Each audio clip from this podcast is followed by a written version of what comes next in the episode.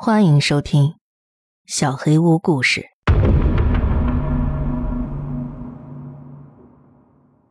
旧誓言第二集。抱歉，让大家久等了。我想先谢谢所有评论想要帮助我的人，素未谋面的陌生人愿意出谋划策来帮助我，我非常感动。很多人建议我什么都不管，直接逃跑。我也不是没考虑过，但是太多警察了，他们驻扎在每一个街区，要是被他们发现我想逃跑，我怕他们会对我不利的。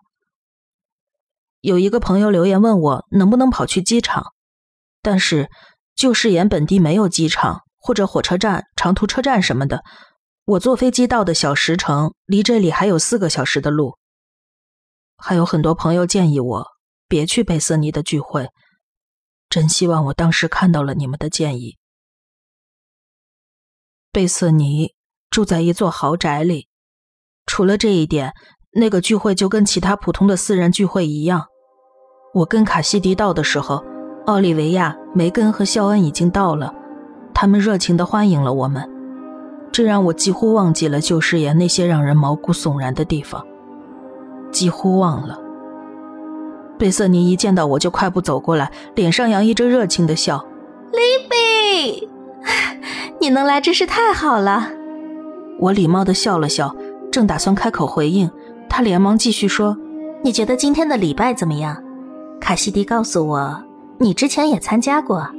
哦，嗯，我我不信教，但是，嗯，那个，你们的礼拜确实很棒。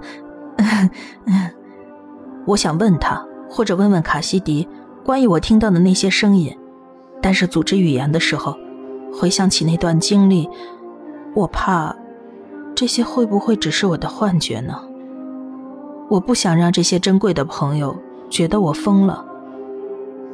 每个人的信仰都是虔诚的，旧誓言只是一个很传统的基督教社区而已。我不应该因为他们对上帝充满热情和爱。来批判他们，你有没有兴趣多了解一下？贝瑟尼盯着我的眼睛问我，他的嘴角越咧越大，笑容看上去有点疯狂。小组其他的人也都盯着我，我突然想起了贝瑟尼在餐厅对我的审讯，现在我也一样，要给出正确的答案。嗯，当然，当然了，太棒了。有个人，你得见见。贝瑟尼回身朝厨房的方向挥了一下手，越过他的肩膀看过去，人群中有个特别的存在，是那个年轻的牧师。他正坐在厨房的柜台上，周围的人群喝酒跳舞，吵吵闹闹，而他只是冷淡地看着每一个人。他看到了贝瑟尼挥舞的手，笑了笑，朝我们走了过来。我紧张地咽下一口气，所有的恐惧。霎时间都冲回了我的身体。加勒神父，您来看看 Libby，，是卡西迪的朋友。很高兴见到你。加勒神父朝我伸出了手，我谨慎地跟他握了手。作为一名牧师，您是不是太年轻了呀？啊？哼，怎么会呢？主不会根据年龄来选择他的仆人，他选择我来牧养他的羊群，所以。我就是他在地球上的一名使者。我又不知道该怎么回复了，只是笑了笑。加勒同样报以微笑，他的笑容就像露出牙齿的柴狗。卡西迪跳过来握住我的手，神情似乎有些紧张。呃，神父，利比不信教的，所以他可能不太懂。哦，当然了，我完全理解。不过，欢迎你明天再来礼拜。你肯定会觉得更加愉快的。明明天的礼拜，我我以为基督徒每周只能去一次礼拜呢。是啊，一周一次。如果你想下地狱的话，奥利维亚不知道怎么了，突然发起了脾气。梅根狠狠踢了他一脚，同事看着我笑了笑。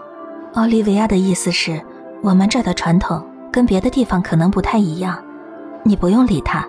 他实在是太虔诚了。我笨拙的点点头，想再说点什么，憋了半天，呃嗯，贝瑟尼，你的 party 太棒了。小组的人都笑了，好像我说了什么搞笑的东西。加勒也像柴狗一样咧嘴笑了起来，他盯着我的样子让我非常不安。这不是真正的 party，小傻瓜。卡西迪笑着跟我解释：“真正的 party 午夜才会开始呢。”肖恩补充道：“午夜时分，我们去地下室里。主人贝瑟尼在邀请我。那时候的聚会才会真的到达高潮。”我很抱歉，朋友们。听完他们说的话，我紧张的要命，实在鼓不起勇气去看他们在地下室搞什么。半个小时之后，我就装作肚子疼离开了。我飞奔回了卡西迪的家，路上好多警察都看着我跑过，头盔遮住了他们的脸，但我感觉到那些眼睛在追随我的步伐。脑子里太乱了。我想回卡西迪家直接睡觉，等头脑清醒了再考虑怎么办。我打开门，差点吓得跌坐在地上。卡西迪的父母站在门口，微笑粘在他们不眨眼的脸上。晚上好，亲爱的，这么早就回来了？呃，是，我感觉不太好。卡西迪还在聚会上呢。卡西迪的母亲一直盯着我看，有一刹那，我感觉她的眼睛抽搐了一下。汤姆，她对丈夫说，但是眼神没有从我身上移开。你上楼去吧，我有点事想问，雷比。汤姆尴尬的停顿了一下，微笑的表情似乎有点被撼动了。上楼吧。汤姆转身走上了楼梯，还没等我做出任何反应，卡西迪的母亲用双手使劲卡住了我的肩膀，手指几乎挖到了肉里。他把脸凑过来，整个过程微笑不曾离开他的脸。趁你还能逃跑，快走！他放开了我，转身上了楼。那一晚，我几乎没怎么睡着。第二天，也就是昨天，太诡异了。我一觉醒来，想跟卡西迪的妈妈单独聊聊。我想知道他让我逃跑到底是因为什么。我跟卡西迪下楼吃早餐的时候，只有他的父亲坐在餐桌上。卡西迪，你妈妈呢？哦，我没跟你说吗？她出去工作了。哦，我忘了。她没说过，我肯定，而且我也不认为她是去做什么工作。我们又去了礼拜，但这次出乎意料的正常，只有一个小时的时间，看起来更像我之前去过的常规礼拜。这次参加礼拜的不只有孩子了，而且也肯定没有奇怪的声音或者尖叫声。老实说，我开始怀疑前几天的事情是幻觉了。直到礼拜之后，大家聚集在教堂外，迟迟不肯回家。我又困惑了。卡西迪，怎么了？加勒神父听到了忏悔。为什么全镇的人都在？忏悔不是很隐私的事儿吗？卡西迪转过头来盯着我，这是我在他脸上看到过最严肃的表情。如果你真的为你的罪行感到遗憾，你就得公开承认。否则，上帝没有义务原谅你。我又无言以对了。我们聚在一个看起来像口老井的地方，上方悬挂着一个十字架。我的脊背已经开始发凉。这不是大家在普通教堂或者项链上看到的那种十字架，它让观者感受到了痛苦。耶稣在十字架上尖叫着，他的嘴巴在痛苦的嚎叫中张开，眼睛直直地看向天空。他的手脚和肋骨的伤口刻画的相当仔细，他的四肢因为痛苦而扭曲着。十字架的部分已经褪色，生锈的金属让它看上去更加骇人。加勒爬上了十字架，一个陌生男人走出人群，跪倒在加勒面前：“原谅我，我犯了罪。把你的罪大声讲出来。”我之前真的没注意到，嘉乐严肃起来气场是多么可怕。他可能也就十八岁，相当瘦，也不是那么高，但是看他站在那儿指挥一个成年教徒，却并没有违和感。他完全支配了那个人的行为，我解释不了这是为什么。那个男人开始罗列他的罪过，那是些什么东西啊？普通、无聊、愚蠢。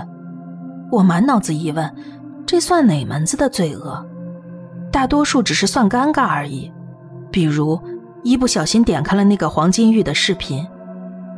我有点难过，看到一个人跪在那里，在众人面前说出他都做过些什么，我有点不安。等他说完，他早已泪流满面。对于我犯下的这些罪过，我真心的忏悔。请原谅我，原谅我。他趴倒在地上，抓住了嘉乐的脚。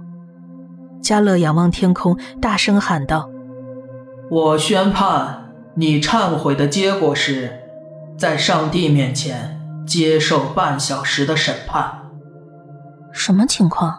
我小声问卡西迪。为了让他的罪行得到赦免，加勒神父正在帮他忏悔。什么是上帝的审判？等下你就知道了。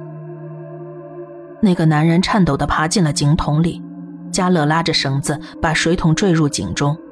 几秒之后，尖叫声响起，我本能的向前冲，卡西迪抓住了我的胳膊，把我拽了回来。到底怎么回事？安静，很快就结束了。我们得一直听着他痛苦尖叫吗？重要的是，我们看到犯罪者。会受到怎样的惩罚？就是接受这种酷刑吗？求求你！他没有被用刑，被折磨，他的罪恶被清除了。神父正在清洗他的灵魂。痛苦的尖叫已经消失在恳求的啜泣声中。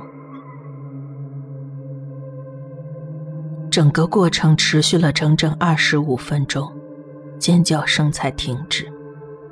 我们静静地站在那儿，剩下的五分钟，嘉乐走过去拉起绳子，把水桶拉了上来。男人还坐在里头，就跟放他下去的时候一样。虽然看上去状态不太好，但是他身上没有外伤，看不出来他经历了任何形式的折磨。他的脸上露出了一丝笑容，眼睛里露出了一丝空洞。你的罪被赦免了。加勒把手放在男人肩膀上。感谢上帝！男子匆匆说完，爬出水桶走开了。这对我来说是最后一根稻草，我必须离开这儿。我跟卡西迪去了旧石岩边缘的一个餐厅吃晚饭。我跟他说，实在是太想吃玉米饼了。我知道只有这一家餐厅有这个。途中，我跟他说我要去厕所。然后从后门溜了出来。我躲在树林里，写下了今天的内容。我得赶紧跑了，我尽可能跑得快些。我永远也不会回来了。大家等我。我好像听到有些声音，我得走了。我会尽快更新的。